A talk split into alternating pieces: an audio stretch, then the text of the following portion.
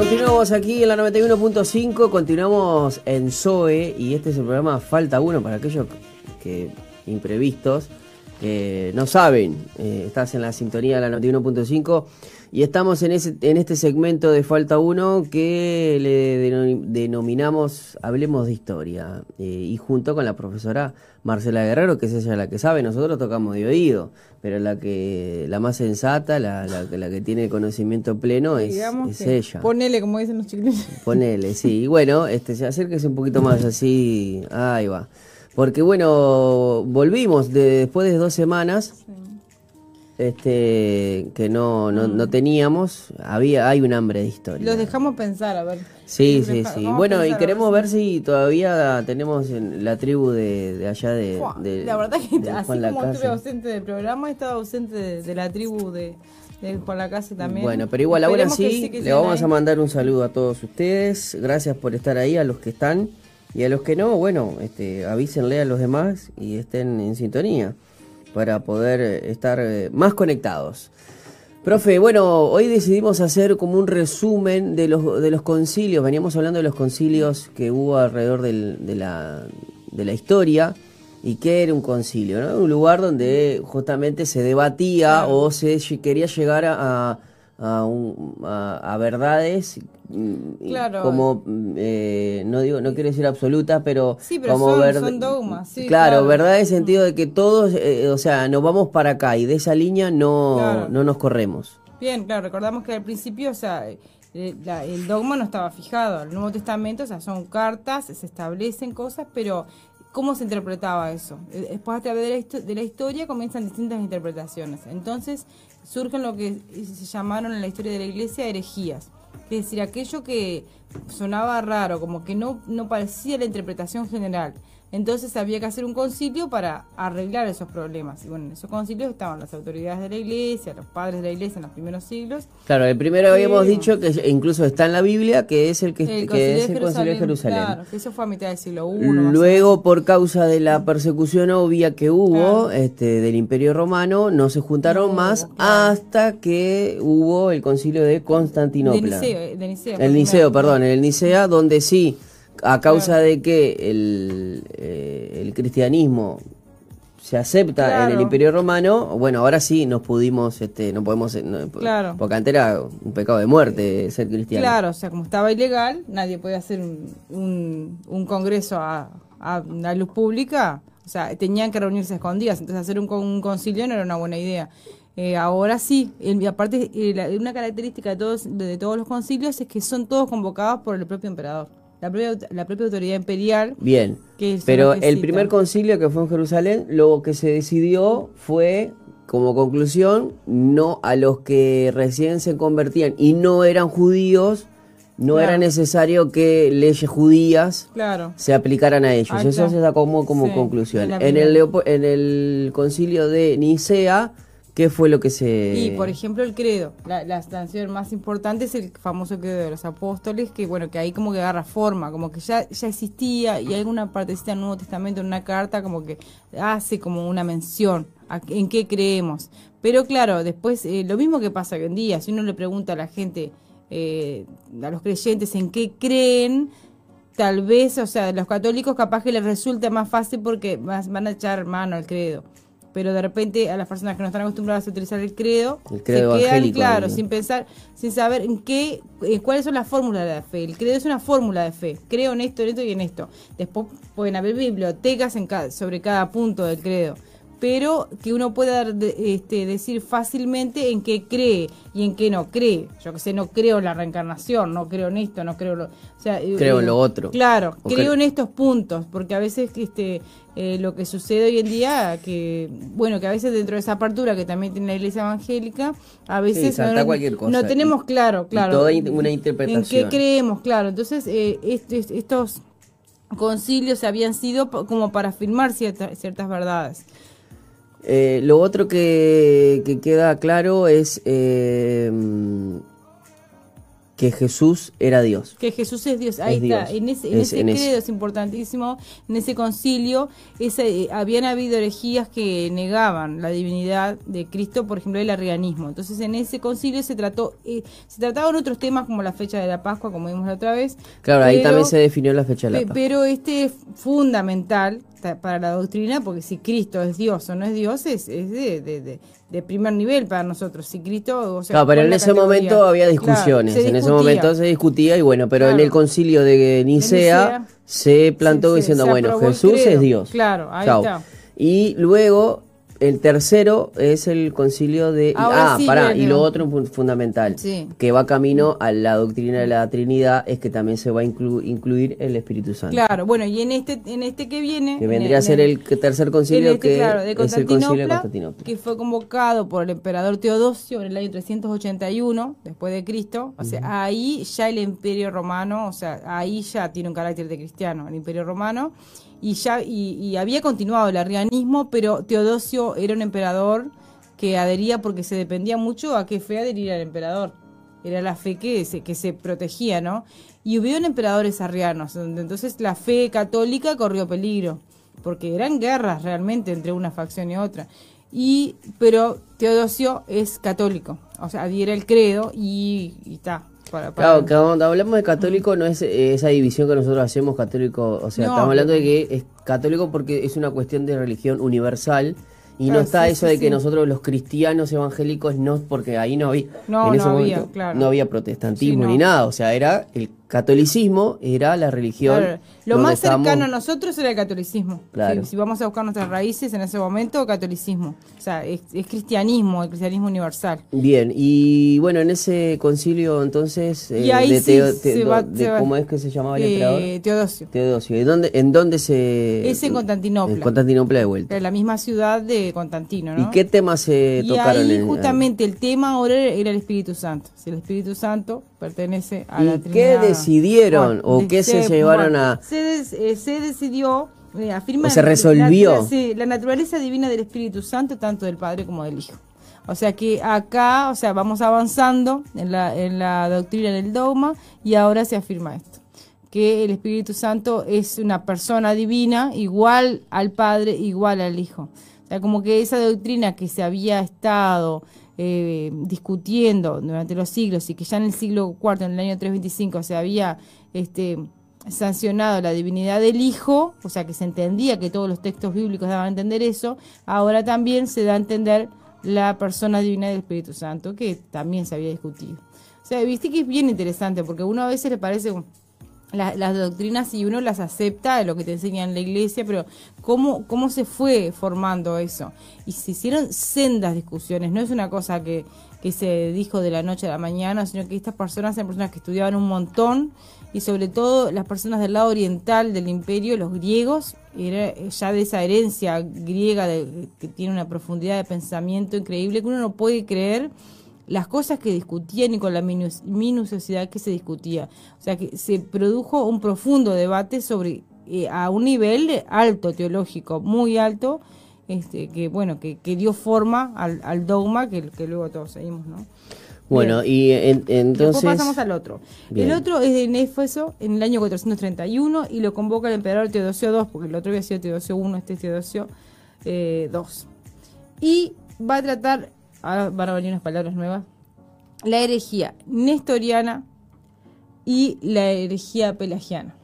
con esos nombres. Nestoriana de, de Néstor. De Nestoriana, de ahí salió Néstor. No, a ver cómo eh, se. bueno, de Nestoriana afirmaba que en Cristo había dos naturalezas.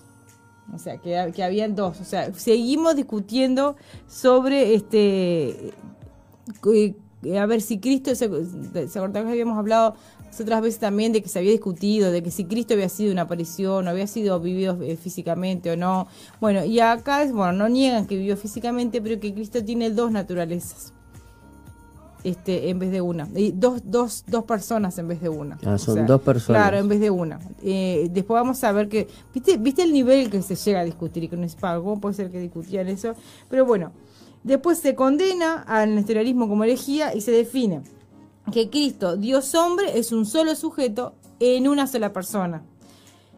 o sea, que no, no es que tenga dos personas, no hay dos personas en el mismo ser, sino que son, este, que es, que es una sola persona. O sea, que a nosotros nos parece, bueno, qué, qué cosa discutir esto, ¿no? Como capaz que algunos nunca... No, no, pero igual se puede llevar porque eh, hoy en día nosotros tenemos la conclusión, ¿no? Y para nosotros es, es, es normal. Claro, porque ya lo tenemos así, ya tenemos, así. Ahí va. O sea, la herejía en ese tiempo era que dos personas tenían dos, o sea, dentro de una persona habían dos personas, no dos naturalezas. no, no naturaleza, porque, porque acá es muy importante los tecnicismos. Los, términos, los, términos, son importantes porque delinean este, la, la, verdadera claro, porque después la dos naturalezas sí se va a sancionar. Es verdad que existen dos naturalezas. Claro, pero no, no son dos, personas. No dos personas distintas en el mismo ser. Claro, no es que sea dos por uno. Sí, ahí está. Que eso es muy sí tenemos dos naturalezas, o en este caso en Jesús habitaba la naturaleza divina y la naturaleza humana. Ahí está. No era que eran dos personas que, tipo como, a ver, a ver, Colocho, si usted se me... No era, no era que, como la de los Power Rangers, ¿se acuerda? Cuando usted hacía osmosis, que cada uno eran individuales, pero después los cinco hacían uno. Ahí está, ese es un buen ejemplo, claro. Mirá el, ejemplo que estoy metiendo con los Power Rangers. Bueno, pero te ayuda a entender, ayuda a entender la idea, claro. está bueno. O sea, porque eran individuales y luego se convertían en uno. Acá, en, la, en, uno solo, están las dos naturalezas. Claro, pero no dos personas. Pero no son dos personas individuales. No es que Jesús, Dios, estaba eh, como una persona y se unió en tipo osmosis, como se dice en el que, y formaron una nueva. Este, que aparte en, en la serie esa la usan solamente para momentos trágicos. Claro, este, acá no, acá lo que eh, eh, lo que decía esta doctrina nestorianismo. era que habían dos personas distintas, este, el Jesús persona humana y el Jesús Dios. Claro, claro, y formaban y una. formado en una. Bueno, entonces esta también fue muy difundida en Oriente y para los griegos que pensaban un montón. y todas estas herejías son más bien de Oriente. Más bien se formularon en las iglesias de Oriente. La mente occidental es mucho más práctica. O sea, del lado del Imperio Romano Occidental no se da tanto. casi todas estas son del lado oriental se forman en ese Viste que los orientales son un poquito, son más abstractos. y no, y mucho más abstractos. En el, el occidental necesita el blanco y el negro. Eso es mucho más práctico, la mentalidad mucho más pragmática. Es como que se llama, que está la mentalidad platoniana, o sea, la de Platón y la de, la de Sócrates, en el cual en Sócrates que son un poquito más de Oriente, ¿no? Que donde justamente uno se reflexiona ¿eh? Y en el otro, por eso está eso lo del amor platónico. Sí, claro. Uno es más impulsivo, es, más... Eh, lo socrático es mucho más de lo del, método. De, y en ese caso, usted, eh, no sé si hay una, una mentalidad occidental que necesita justamente esa dualidad. Y siempre necesita tener esa separación. Mientras que la oriental, en el cual quizás se escribió la Biblia, están las dos. O sea, vos sos esto y lo otro. Por ejemplo, le digo, a, mí me, ayudó mucho escuchar a, en ese caso, a Miguel Pastorino también, eh, y otros filósofos contemporáneos donde hablan justamente que en lo occidental uno necesita un, David, el rey David es, este, un, ejemplo de, de, que, bueno, es conforme al corazón de Dios. Y eh, la Biblia tiene, este, y es un gran ejemplo, pero también en la parte oriental o la parte donde sentido que están las, somos un ser íntegro, las dos cosas, porque a veces muchos dicen, no, no podemos hablar mal del rey David, que no sé qué cosa, porque justamente lo, idealizamos de, una manera, como era el hombre conforme al corazón de Dios, dejamos de lado también lo que la Biblia menciona, que fue un mal padre, que fue un asesino, pero en los orientales, o en la, eh, eh, sí está aceptado de que eh, David era conforme al corazón de Dios. Era el cantor de Israel. Era el que nunca perdió una batalla. Pero también era esto, era lo otro, era esto. y, y en la mente de ellos eso es entendible. A nosotros, como que nos mm. hace un cortocircuito mucho más. A veces sí, porque nosotros hacemos. Claro. Sí, nuestra mente Está esa mente podrida del occidental, que es tremendo, porque... Claro, sí. Claro, y vos me querés hablar de... Eh, eh, eh, ¿Viste? Y vos me decís que el hombre con forma de corazón de día, y mirá el ejemplo de mal padre. Es que somos seres humanos, ¿no? Sí. Eh, no significa que estemos justificando, porque aparte hacemos esto y hay que justificarlo, porque hay muchas mentes occidentales escuchando. Si lo estuviese escuchando gente de pensamiento oriental, mm, no habría que hacerlo. Es increíble cómo, o sea, en los distintos lugares, claro, la mentalidad. claro, pero es lo que también nosotros sufrimos con una, con los creyentes, con con esto de, de, que en Latinoamérica hay mucha influencia del pensamiento griego. Claro, sí. Sí, que el pensamiento griego es politeísta, pero nosotros creemos en un Dios monoteísta. Entonces, y, no le, y le damos más, eh, ¿cómo le puedo decir? Más importancia a este pensamiento, el griego, porque nos inculcan desde la escuela. Pues. Hay una influencia de Grecia en nuestra cultura tremenda y no tanto como la judía. Claro, ahí está menos que es oriental. Que nosotros tenemos que, bueno, por eso, por eso hay que estudiar, ¿no? Entonces, este, por un lado, eh, tenemos eh, esto se trata. Quedó claro entonces la, la, la, Ahí va, el Nestor, ¿cómo es que se llama? Nestorianismo. Nestorianismo. Pero y, hay algún impulsor? ¿Por qué le ponen ese nombre? Bueno, porque, o sea, nestoriano le dicen este sí había sí sí Néstor, o sea nestoriano o sea había alguien que claro sí sí sí tiene todas por lo general siempre hay como un un precursor o uno que, lleva la batuta de, de, cada una de ellas. Cuál es la, otra y después la otra en el mismo se trató la herejía pelagiana eso es de Pelagio. de Pelagio, ahí está, que Pelagio hemos tratado. Pelagio fue contemporáneo de San Agustín y este y él trató, o sea, él tenía sus discrepancias, ¿no? Y él San Agustín de Inopa es, no, Hipona, Hipona.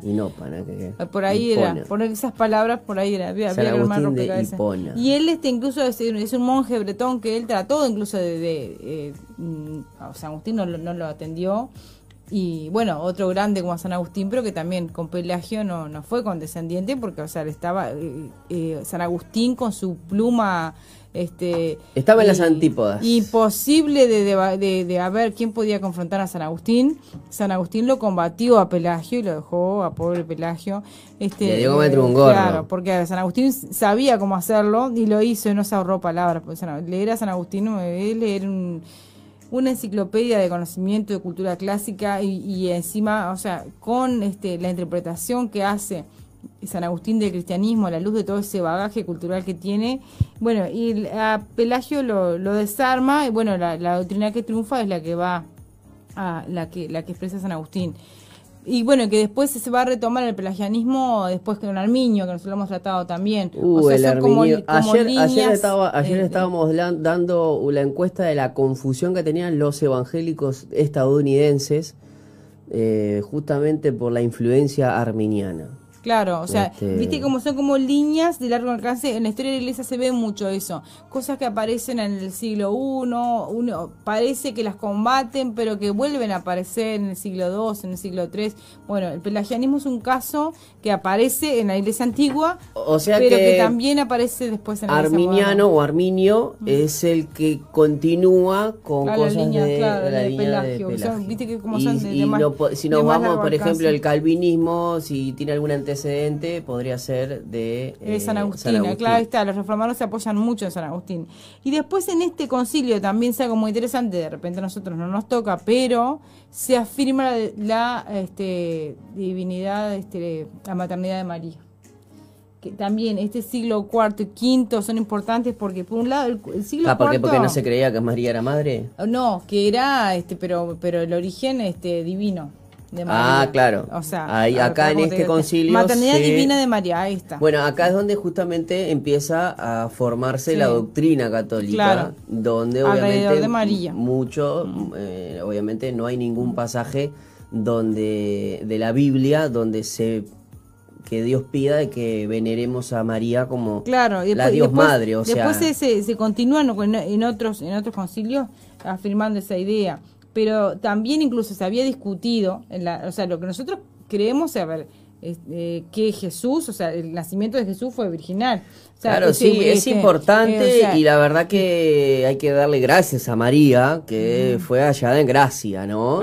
pero gracia y más nada, o sea, no hay nada en ella este, que la haga, eh, por más buena que nosotros consideremos, que haga que fuera elegido por ella. No, no es un ser más en, en, la eternidad. No, después algunos después algunos otros este que vienen más adelante van a hablar de bueno de que María es corredentora también, por ejemplo, para la doctrina católica, María es redentora junto con Cristo, o sea, y a lo largo de la historia se le, se le si bien es muy, eh, si bien es importante en esta en este eslabón de lo que vendría entre los planes de Dios, eh, nada, o sea, creo que forma parte de, la naturaleza, de la naturaleza humana que debería de tener claro, Cristo. Del ser humano como instrumento. si vos querías, si vos querías reencarnar, si vos querías encarnar, tenías que pasar por este, un embarazo. Eh, obviamente lo sobrenatural es lo que hizo que fue embarazada por el Espíritu Santo. La gracia es que Dios se hace hombre. Bueno, y Dios hecho hombre, pero bueno, tiene que nacer. Lo otro que se puede pasar, que capaz que se te pueden escandalizar, es que pudo haber sido María, como pudo haber sido Rogelia, como pudo haber sido eh, Marcela fue, fue, lo que así fue en ese tiempo María fue hallada en gracia. Significa que no había un valor específico en ella. Simplemente Dios miró el cielo y dijo es esta. Y no nos preguntó a nosotros.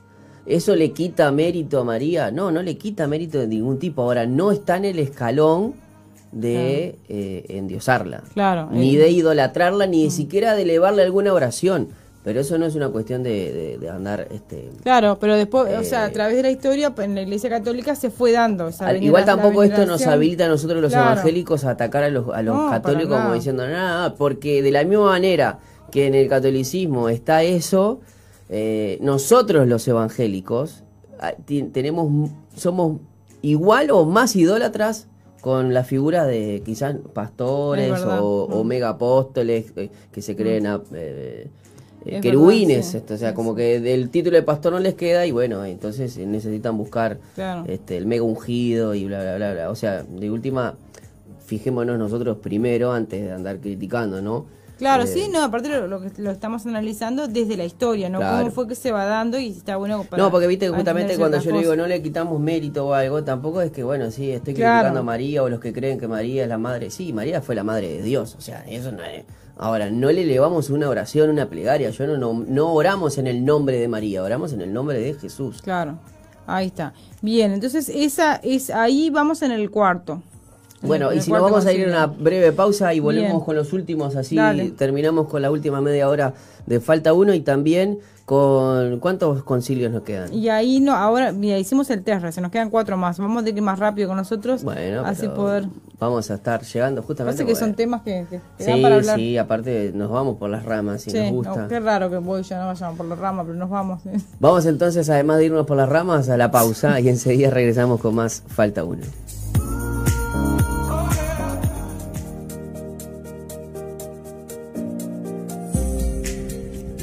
Continuamos aquí en Falta 1, en Hablemos de Historia con la profesora Marcela Guerrero. Hoy un resumen de todos los concilios, que han pasado por a lo largo de la historia. Bien. Nos habíamos quedado entonces. El último que hicimos fue Éfeso. Éfeso. Y ahora viene el concilio de Calcedonia, que es del año 451, o sea, que siglo V, y este fue convocado por el emperador Marciano. O sea, también los nombres son Calcedonia, Marciano que no era extraterrestre, ¿no? Vamos a estar diciendo eh, marciano. o Rocky. ahí capaz que salió Rocky marciano. Que siempre son emperadores los que los que los que convocan Bien. Y en esta oportunidad de qué se habló? Este se convocó con motivo de la herejía monofisita. Monofisita. Otra más que está, como para eh, monofisita es ahí sí, o sea, recuerden mono, uno es que Jesús tenía una sola voluntad, una sola naturaleza. O sea, ah, entonces de eh, las dos más claro, Que, claro, ¿Y qué, qué, es sola naturaleza? o sea, que Jesús era hombre. Y bueno, eso sí que no sabría contestar. ¿Qué se decían si era hombre ah. o si era este divino? Pero sí creo que es, el origen divino, solamente divino. Rescatan solamente el origen claro, Jesús era solo Dios. Solo Dios pero le niega la naturaleza humana. Que eso había pasado ya también, era una, energía que se repite. Entonces ahí vemos también otra vez, otra, esos son los cuestionamientos que se dan a nivel de iglesia y a nivel de eh, autoridad. No, no, solamente, o sea, cuando hablamos de, en este caso que se discutía, no, no es que eh, se desacredita porque son malos. Eh, no, claro, se queda eh, simplemente se considera que es incorrecta, o sea, simplemente te dice en los concilios se debatían, se demostraban las pruebas, algunos a favor, otros en contra y después se decía, bueno, mira, lo que dijiste sigue teniendo poco argumento, o sea, no o, no convence a que toda una comunidad lo tenga que o que la religión lo tenga que asumir como tal. Seguro, o este, sea, lo que hacen, a veces lamentablemente sí se daban peleas facciones bueno, sí. entre ellos. Convengamos, que, convengamos que en esa época era mucho más, este, ahora uno está más evolucionado, pero en esa época... de todas maneras, cuántas veces hay divisiones dentro de la iglesia porque pensamos distinto, hoy, hoy, pensemos en esa época. Hoy porque simplemente uno no está de acuerdo con alguien, tiene que andar defenestrándolo, atacando, haciéndolo... atacando lo personal en vez, en vez del argumento, ¿no?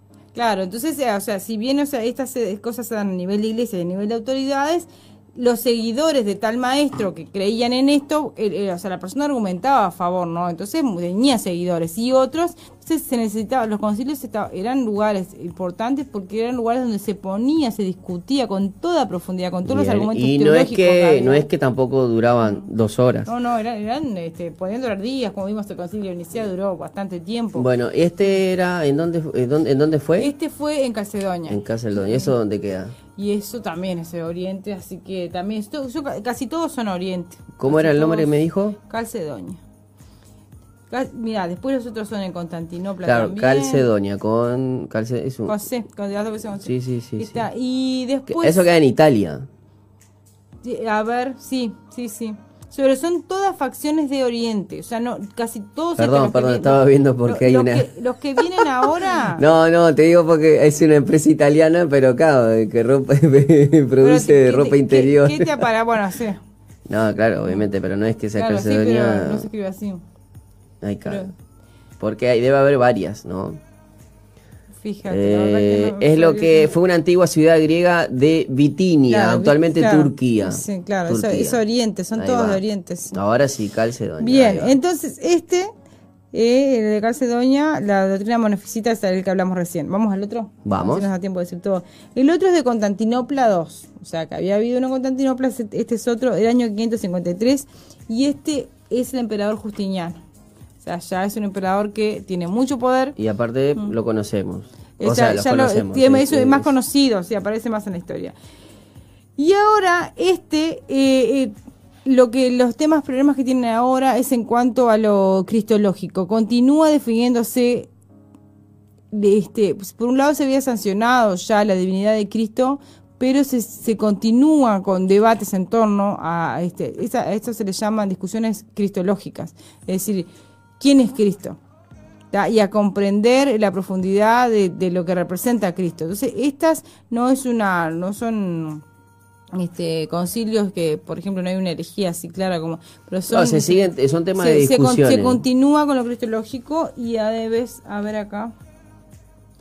Eh, se confirma la condenación de los errores precedentes, tanto trinitarios como cristológicos, ratificando el sentido genérico de las definiciones conciliares. Es decir, lo que si ya se ve sancionado se ratifica y, y proscriben algunos errores. Condena otra vez eh, los documentos nestorianos. O sea que eh, siguen sobre lo mismo porque... Claro, para que no quede... Claro, porque eran concilio, o sea, el concilio podía sancionar algo, pero uno puede citar la ley, sin embargo, continuar el error. reafirmaba claro, Para, para, que, para que se siga se, afirme el dogma, recordemos que el dogma es un conjunto de verdades inamovibles, o sea, entonces eh, estamos, están elaborando el dogma todavía. Luego siguiente, eh, Constantinopla 3, y este lo, lo, convocó Constantino 4 y también continúan los debates cristológicos también sobre lo mismo. Bien. Y el último que nos queda para tratar de esta época, porque hay otros concilios de la iglesia más tarde, pero está en la Edad Media, este es el último, del, del Nicea 2, que es del año 787 después de Cristo, y lo convoca el emperador Constantino 6. Y este es muy interesante porque en este se hace una controversia, la controversia es sobre las imágenes. Acá ya tenemos instalado el tema de las imágenes. La idolatría. Eh, bueno, podrían llamarlo así, claro. ¿Y quién fue el que lo, Este es Constantino, Constantino VI, el que, el que lo... Bien y, hablamos. y acá, en, el otro que. Aquí, por ejemplo, es que es del 24 de septiembre del 787. Sí, ¿Y por qué dice que fue convocado por la emperatriz Irene? Pues Irene es la esposa de Justiniano. Ah. Irene es la esposa. Este, entonces puede ser que aparezca así, eh, pero sí, los dos, ella era emperatriz. No, no, sí, sí, está bien. Eh, controversia iconoclasia. Claro, la, eh, iconoclasta que le llama, claro. Eh, ahí ese concilio es muy interesante porque ahí ya tenemos tremendo lío con el tema de las imágenes. Habíamos visto nosotros que también en la historia del arte se puede ver eso, cómo es que se va formando la imagen de Cristo.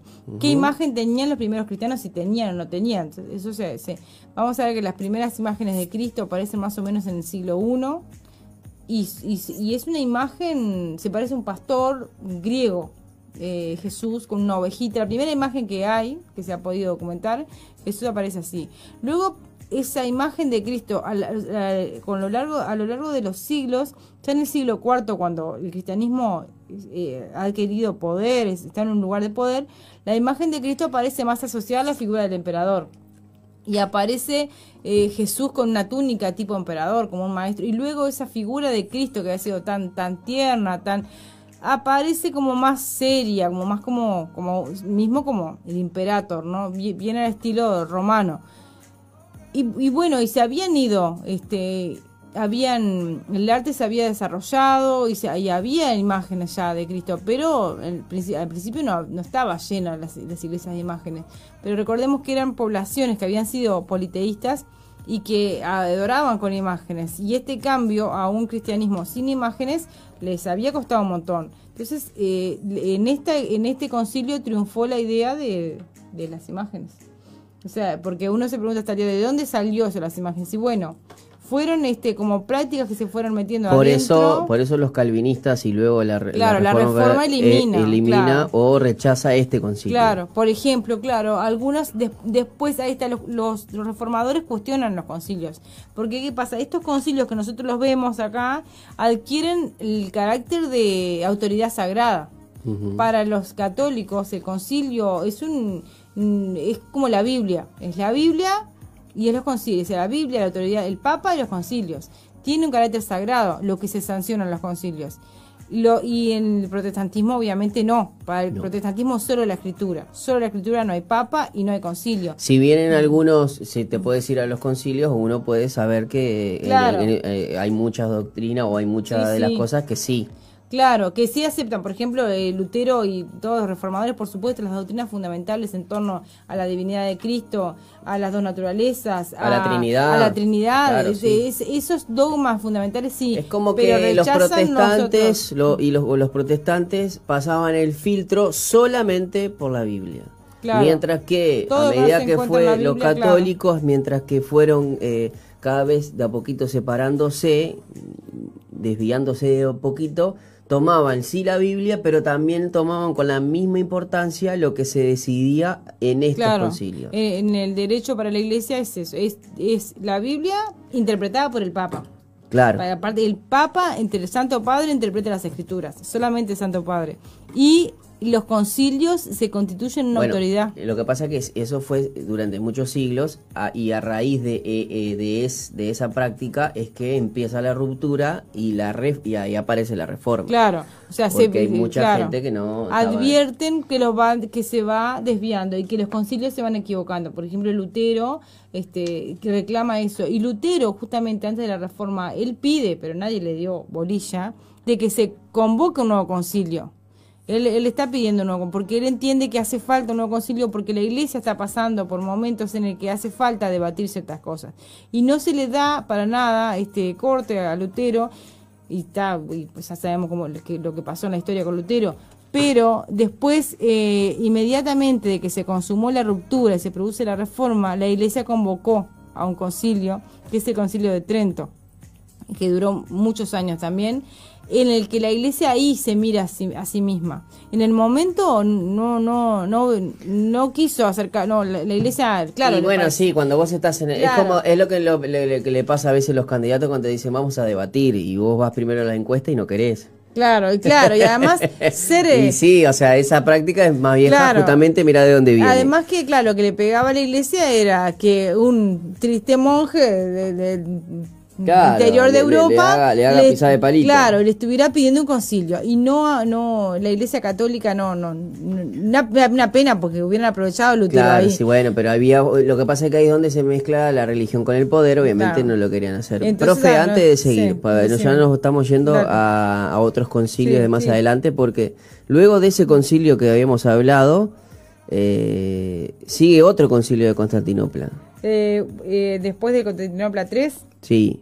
A ver. Este concilio que está ecuménico, ya se decía Iglesia Católica, de 869 y 870.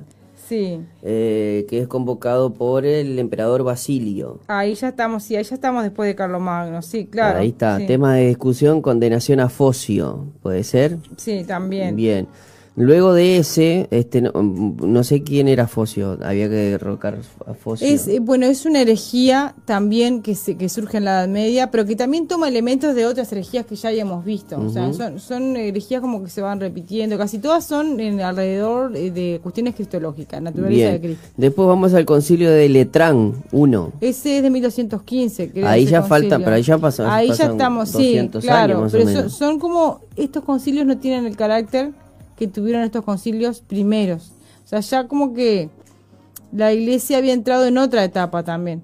Bueno, ya, se empieza a, empiezan a, a, chancharse claro, el poder. No, no, tienen el carácter así como tienen estos de en cuanto sancionar en cuanto al dogma, por ah, ejemplo, esos. A ver, porque justamente... Ese de Letrán es de, es de 1215 y bueno, ahí ya estamos a casi, estamos bastante más cerca de la reforma. Bien, a ver en, en este momento que me pueda... ahí está. El concilio de Letrán este, se celebra en Roma y ya en la Basílica de San Juan de Letrán, por eso es, eso, ¿no? Eh, fue convocado por Calixto II. Bien, está, y bueno, pero en ese ese concilio, ahí ya estamos, siglo XIII, ya casi en este, ahí ya podemos poner como antecedentes de la reforma, ¿no? Como ya ahí eh, los temas que se tratan. Ahí dice querella de las investiduras. Bueno, ahí es tema entre los, el poder del, del rey y del papa. ¿Quién es el que inviste a quién? O sea, en la Edad Media, o sea, todos estos procesos, como que son temas como más, más, banales. El catolicismo o la, o la Iglesia Católica ya está ah, metida en el ah, poder, en el Estado. que ya estaba, desde el siglo IV ya estaba. Pero cada vez va adquiriendo, la Iglesia se va haciendo, según algunos historiadores, según lo que se puede observar, como más mundana cada vez más este, preocupada por, por los afanes políticos y eh, menos este, eh, teniendo Hablando cosas teológicas. Justamente, claro, estas cuestiones teológicas que por los primeros concilios lo vemos son todas cuestiones alrededor del dogma, temas teológicos eh, en torno a Cristo, la divinidad de, Espíritu Santo, después la divinidad de María. Son temas como muy sensibles a la doctrina ya después, por ejemplo, el tema de las investiduras es quién, quién, inviste a quién, inviste a quién, claro, quién, porque quién es más poderoso. Si, si el Papa es el que corona al emperador, el poder se lo da al Papa. Pero eso en términos humanos después implica otras consecuencias. El rey tiene que quedar por debajo del Papa. Y si es al revés, eh, ¿quién elige al Papa? O sea, el rey tiene potestad para elegir al Papa. Cuando el Papa es una autoridad que según la doctrina católica es el sucesor de Pedro y debe ser, o sea, está representando a Pedro y estar en la tierra. Entonces, este, todas estas cuestiones se, discuten, pero tenemos que ver que acá hay intereses políticos, pero grandes y bueno, y, después tal vez si vemos historias de los papas vamos a ver algunos en concreto. Después eh, seguimos al segundo concilio de Letrán. Eh, que eh, fue presidido por el Papa Inocencio. Claro, ahí vemos que a estos concilios son, son todos convocados por papas, ya no por emperadores. Claro, acá ya empezamos, ¿no? Y bueno, obviamente tuvo los temas tratados, por lo que dicen acá, por ejemplo, bueno, la condena a la usura, la prohibición de los monjes se dedicaran a materias profanas como el derecho o la medicina. Uno siempre empieza, empieza a preocuparse cómo nosotros, los cristianos, eh, en qué momento hacemos la separación, ¿no? Y está e, esto es fundamental. En este concilio ya se ve como algo de, derecho. O sea, si eras doctor en derecho, en leyes, era una materia profana. Claro, sí, bueno, vemos esa separación que en la Edad Media se da así, o sea, e, es una sociedad muy religiosa, pero a la que es como que separa, o sea, eh, todo lo que no sea referente a Dios es profano. Que justamente la reforma también va a condenar eso, esa separación así, porque va a decir, bueno, eh, la reforma va a pedir que las personas estudien y que, estén donde estén, pero que, que cualquier persona puede dar gloria a Dios en lo que hace. Pero este es un pensamiento que en la Edad Media no se veía así. Vos tenías que ser, ¿por qué la gente era religiosa en la Edad Media? La gente pensaba que agradaba a Dios, se agradaba si eras un clérigo, si eras un monje, si te apartabas del mundo para estar cerca de este. Tenemos que ver que es una mentalidad en la que la vida era considerada como un tránsito hacia el más allá y se despreciaba la vida terrena. Bueno, aquí, por ejemplo, en el concilio de Laterense III, eh, otra vez se celebra en Roma, la sede es en la Basílica de San Juan, eh, y fue, eh, bueno, el Papa Alejandro III. Bien, otro Papa. Bien, otro Papa. los temas a tratar, fundamentales. la elección papal solo participan cardenales. Acá empiezan a hacer lo que como nosotros conocemos como es la elección de un Papa, ¿no? Claro, seguro, que la actualidad es así. Este. Acá empezó, ahí. Después la revocación de órdenes de... Acá empezamos ya a mezclar ya la, religión con la guerra también. Revocación a las órdenes militares de los templarios, ¿los conoce usted? de los hospitalarios. Y después, por ejemplo, hay temas de herejías como lo, herejías cátara y valdense. ahí empezó Pedro ahí Ya tenemos claro, ahí ya tenemos, ya había estallado el valdismo y, y, los cátaros, que es una herejía que la iglesia logró hacer desaparecer en la Edad Media, que no fue así con los valdenses, como ya vimos. Los valdenses existen hasta el día de hoy. Es la única herejía medieval que ni concilio ni, ni, nada, que nada lo, lo, pudo lo pudo eliminar. Ya existen de hoy. En Uruguay, orgullosamente, tenemos comunidades valdenses. Es la única herejía medieval que existe. Bien, o sea, herejía visto, visto de claro, de los, para los católicos, de los católicos de esa época. ¿no? Después el, el 4, Concilio de Letrán, otra vez, eh, Papa Inocencio III, eh, los temas de discusiones, los estados cruzados y otra vez la querella de las investiduras. Claro, es un tema constante justamente la media, un tema es un tema político de intereses, intereses políticos, a ver el Papa y el, y el rey, los reyes de Europa, ¿no? A ver quién quién tiene más poder. Otro concilio de Lyon primero. También, sí. Viste, eh, son, estos son todos. Pero estos ya ya ya salieron de Roma y se fueron para Francia. Papa, el Papa fue Inocencio IV. Eh, y los temas de, de, discusión, la deposición de Federico II. Bien, son todos temas políticos. Todos estos concilios Hay mucha mezcla. León II, ahí va, León II, segundo concilio, Papa Gregorio X. todos papas. El cisma de Oriente y Occidente, temas de discusión. Y, ya empiezan a crecer los la cantidad de asistentes porque hay 560 obispos. Eh, los cánones, por ejemplo, bueno, aprobación de las órdenes de los dominicios y franciscanos, franciscana, ahí va, eh, aparente resolución del gran cisma, diezmo para las cruzadas y reformas internas. Claro, esos son todos temas este, a, la interna de la Porque acá en, en, este, en este, en este concilio está la conquista de la Tierra Santa.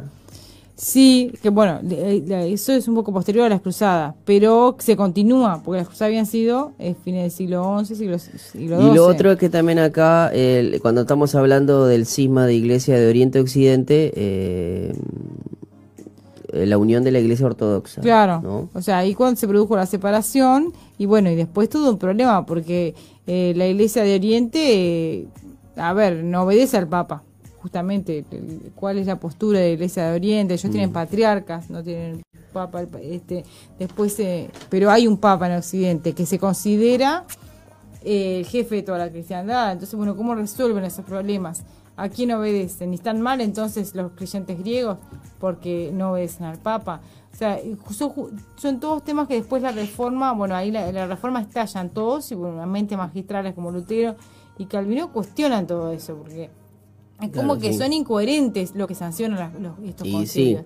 Sí, el, concilio de Viene, ahora seguimos en Francia. Ah, claro, lo que pasa es que hubo un tiempo ahí que el papado estuvo en Francia.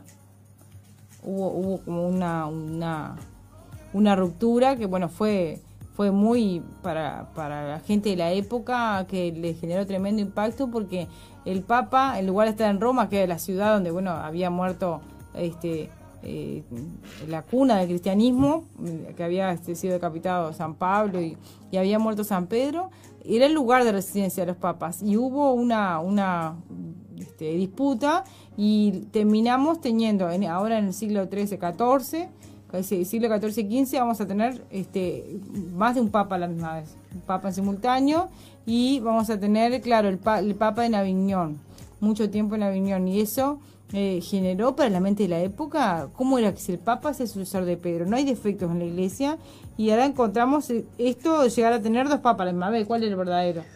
Después de ese concilio está el concilio de Constanza, eh, convocado por el emperador Mirá, escucha, escucha esto, Colocho. Emperador, ahora sí un emperador. Sí, volvimos al emperador. Segismundo de Luxemburgo. Bueno, ahí tenés. Antipapa de Juan 23, sí, 23. ¿Lo conoce Juan 23, el liceo? ahora se nos resulta conocido. Ah. Bueno, aquí el tema a discutir fue acabar el gran cisma del occidente, estudiar la reforma de la iglesia, porque estamos hablando de mil 413, no estamos cerca igual de... Estamos como un siglo de la reforma. Después venimos al concilio de Basilea, eso ya es en Austria, ¿no? Ahí estamos en más o menos, eh, ¿y en qué año te dicen? 1431. Eh, se inició en 1431 en Basilea, que dije Austria, a ver, no sé si es, es una ciudad suiza, perdón, Suiza, en frontera entre Francia y Alemania. Eh, esta vez fue convocado por Martín Quinto, que era un rey. Eh, vos sabés que no te sé decir eso. Ah, no, fue un papa, perdón. Había un papa llamado Martín, mm. no sabía. Eh, bueno, eh, herejía usita. Eh, sí, Jusita. Ese de, ¿Te acordás cuando hemos hecho problemas sobre Juan Jus? Que es uno de los antecedentes de la Claro, acá empiezan, y acá es donde ves como en los concilios también se tocan, empiezan de a poquito mm. a, a aparecer, a unir temas, ¿no? Claro. Ahí aparece, claro, aparece este personaje que había... Eh, Juan Jus había hecho una prédica. Claro, y que, y que, vemos cómo, por qué es que la gente, eh, o sea, eh, porque se hablaban pero no le daban bolilla. Claro. Entonces, claro. Y bueno, y entonces, bueno, ahí se lo condena a Jus, por ejemplo, y ta, y que es el que, él, es el que se dice que él, que él antes de morir dijo que lo prendieron fuego en la hoguera que dijo, pero me matan a mí porque justo hay como una combinación de palabras y significa mm. ganso, no sé qué, me matan, a, mí, dentro de 100 años va a aparecer ahí, y, que no van a y ahí ese fue este, Lutero. claro, entonces se interpreta que ese cisne que de que Jus habló fue Lutero. El concilio de Letrán 5 es, ya es con el sismo de la reforma protestante porque fue en marzo de mil... No, perdón, fueron 12 sesiones de entre 1512 12 y 1517. Claro, ahí ya estamos, ya casi, ya estamos en plena reforma. Y ahora sí empieza el concilio de Trento. Y ahí, eh, después, en 1546 más o menos, eh, va a comenzar este concilio que ahí sí es post-reforma y que Porque fue en 1545. Es uno de los más, eh, digamos, significativos en la historia de la Iglesia, después de esos siete primeros que nosotros analizamos hoy que es, de, o sea, como que uno, están esos, esos primeros en los que se trata del dogma y luego este otro, el Concilio de Trento, es como, es como que ha pasado mucho tiempo y han pasado todos esos, esos concilios que podemos ver ahí en el medio, en que se tratan diversos temas, pero este concilio es post-reforma, tiene una importancia fundamental, porque va a cuestionar... Se toman, se toman por ejemplo, la justificación. Claro, se tocan temas muy sensibles, o sea, se tocan temas que, la, que el protestantismo cuestionó, y ellos... Eh, no prestaban atención. Claro, y pero que a su vez van a sancionar lo mismo casi. En realidad no le hacen nada caso a lo que dijo el protestantismo. O sea, es como una reforma a la interna de la iglesia, eh, como una, digamos, eh, reflexión a la interna, pero que no cambia nada al final. Ellos reafirman lo mismo que ya venían. Y luego del, del, concilio de Trento se pasan casi 300 años y está el, el primer concilio convocado desde el Vaticano. Desde el Vaticano, sí. Por el Papa Pío IX. Pío IX, claro. Pío IX, Pío IX dice. Sí, es que es, es, el Pío IX, se le dice así que que haga.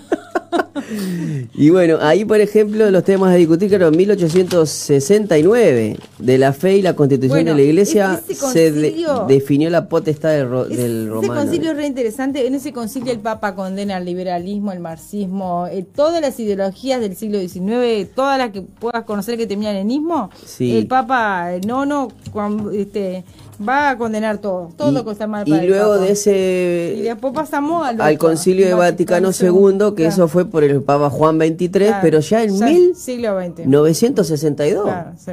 Sí, viste que cada vez son más espaciados y bueno, lo que pasa es que la iglesia ya no y listo, y ese fue el, último. Este es el último, ¿sí? También de estos dos últimos que nombraste, de Concilio Vaticano, lo que pasa es que yo cuando hoy nos referimos a los concilios, yo pensé que íbamos a hablar de esos primeros, de los, de los siete que fue Pero claro, porque estos concilios, tanto el de Trento como este, el primero, el Vaticano II, daría para hacer un programa precioso de cada uno porque son ese que el Papa condena el liberalismo, el marxismo. bueno, eso lo vamos a tener. Lo vamos, a tener que hacer porque tenemos los documentos para leer el acta del Papa y del siglo XX también. Y lo, muestran la postura de la Iglesia frente a temas este, más contemporáneos. Así, otro día hacemos uno de Bien, bueno, profe, muchísimas gracias. Tema cerrado aquí de los concilios, justamente dando puntapié a quizás hacer dos programas específicamente de dos concilios muy importantes como es el de Trento y el de que convocó el concilio primero, que es el, el primero en el Vaticano, ¿no? Eh, nosotros nos despedimos dándole las gracias a todos ustedes por estar en sintonía. Nos hemos pasado un ratito, pero bueno, vale la pena. Les mandamos un saludo, que tengan un buen fin de semana y nosotros nos reencontramos el día lunes. Acuérdense, en el lunes 21, www.soe.com.uy, la web de SOE se renueva. Los dejamos en la sintonía de la 91.5. Buen fin de semana.